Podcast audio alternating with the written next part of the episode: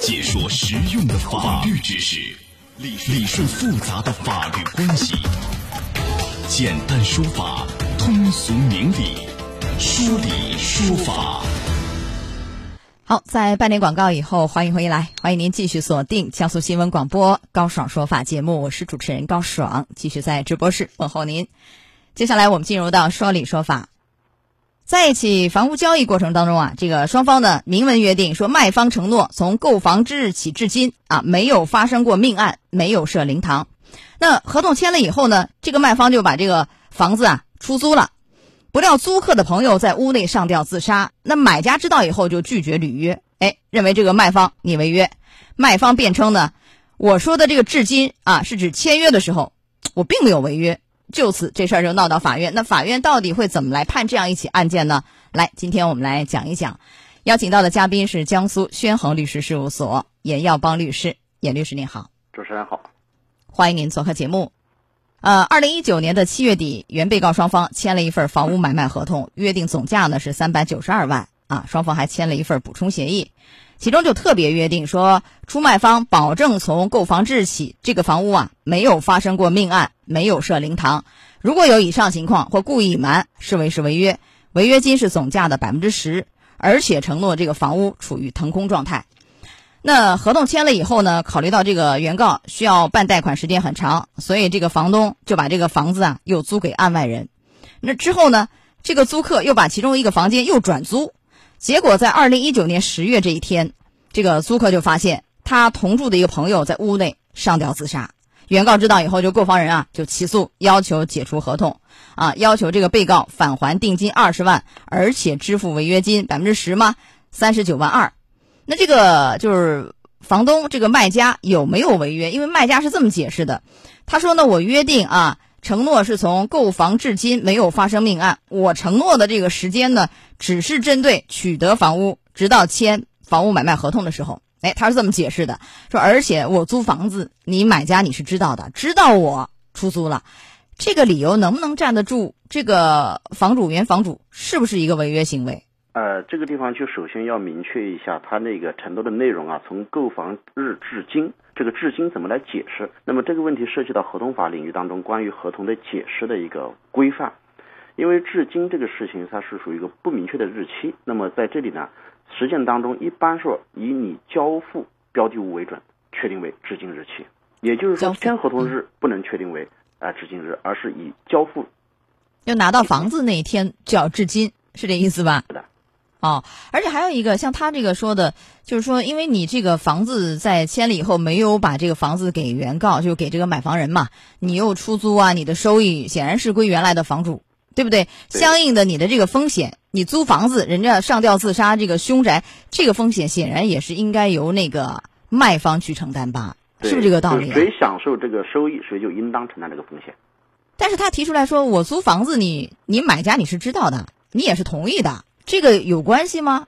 能认为是买家认可吗？这个一方面他是需要举证，另外一方面，就算他能证明这个事儿，但是因为他享受了这个收益，那么他在房屋未交付之前。他仍然应当承担房屋未交付之前的所有的法律风险。那也就是说，这个买房人其实虽然说房子他买了签了合同，没有拿到嘛，那么就是没有实质意义上的决定权和占有权，是吧？权利还在人家手上，所以他租，即便他同意，他其实也无奈，也没有办法处置。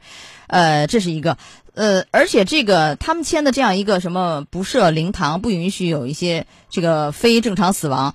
呃，是符合这个公序良俗的吧？不违反。是这样的，这个条款呢，我们在实践当中简称为叫命案禁忌条款。那么这个命案禁忌条款呢，它这个条款呢是本身它不违反法律的强制性规定，所以是合法有效的。这个呢，一般也属于这个买房人的禁忌，也符合公序良俗。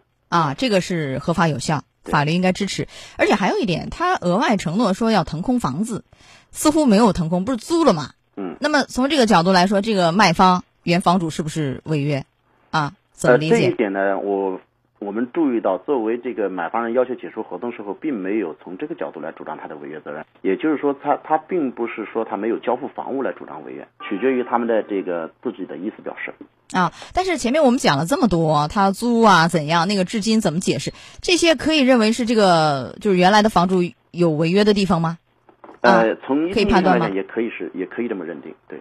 那可以这么认定，按照合同约定要承担百分之十的违约金，嗯，三十九万二，法院会不会这么判？但是本案当中呢，啊法院他显然是考虑到综合的情况，主要的原因是发生了命案，导致这个合同解除。那么对于卖方来讲呢，确实应当承担违约责任。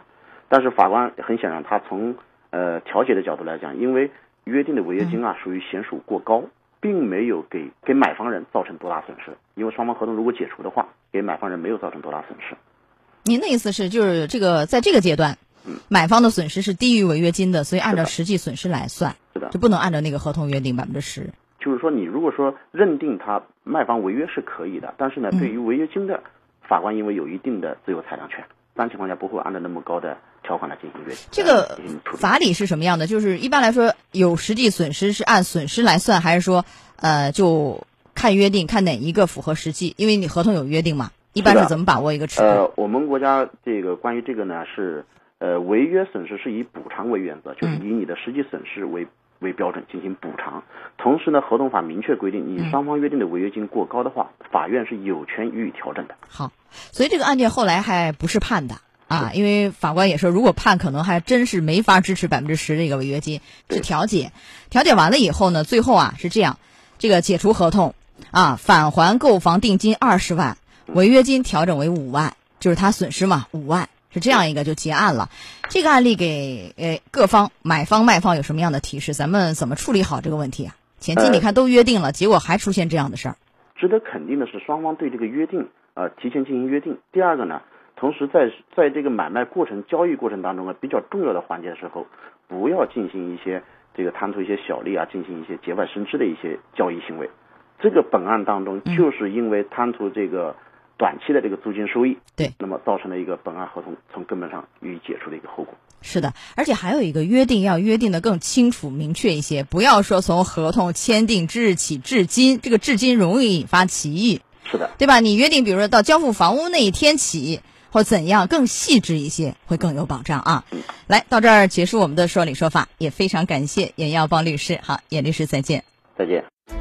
高爽说法节目收听时间：首播 FM 九十三点七，江苏新闻广播十五点十分到十六点；复播 AM 七零二，江苏新闻综合广播二十二点三十到二十三点。想咨询法律问题和主持人高爽互动，请下载大蓝鲸 APP 到高爽的朋友圈。节目微信公众号“高爽说法”，网络收听方式：江苏广播网三 w 点 vojs 点 cn。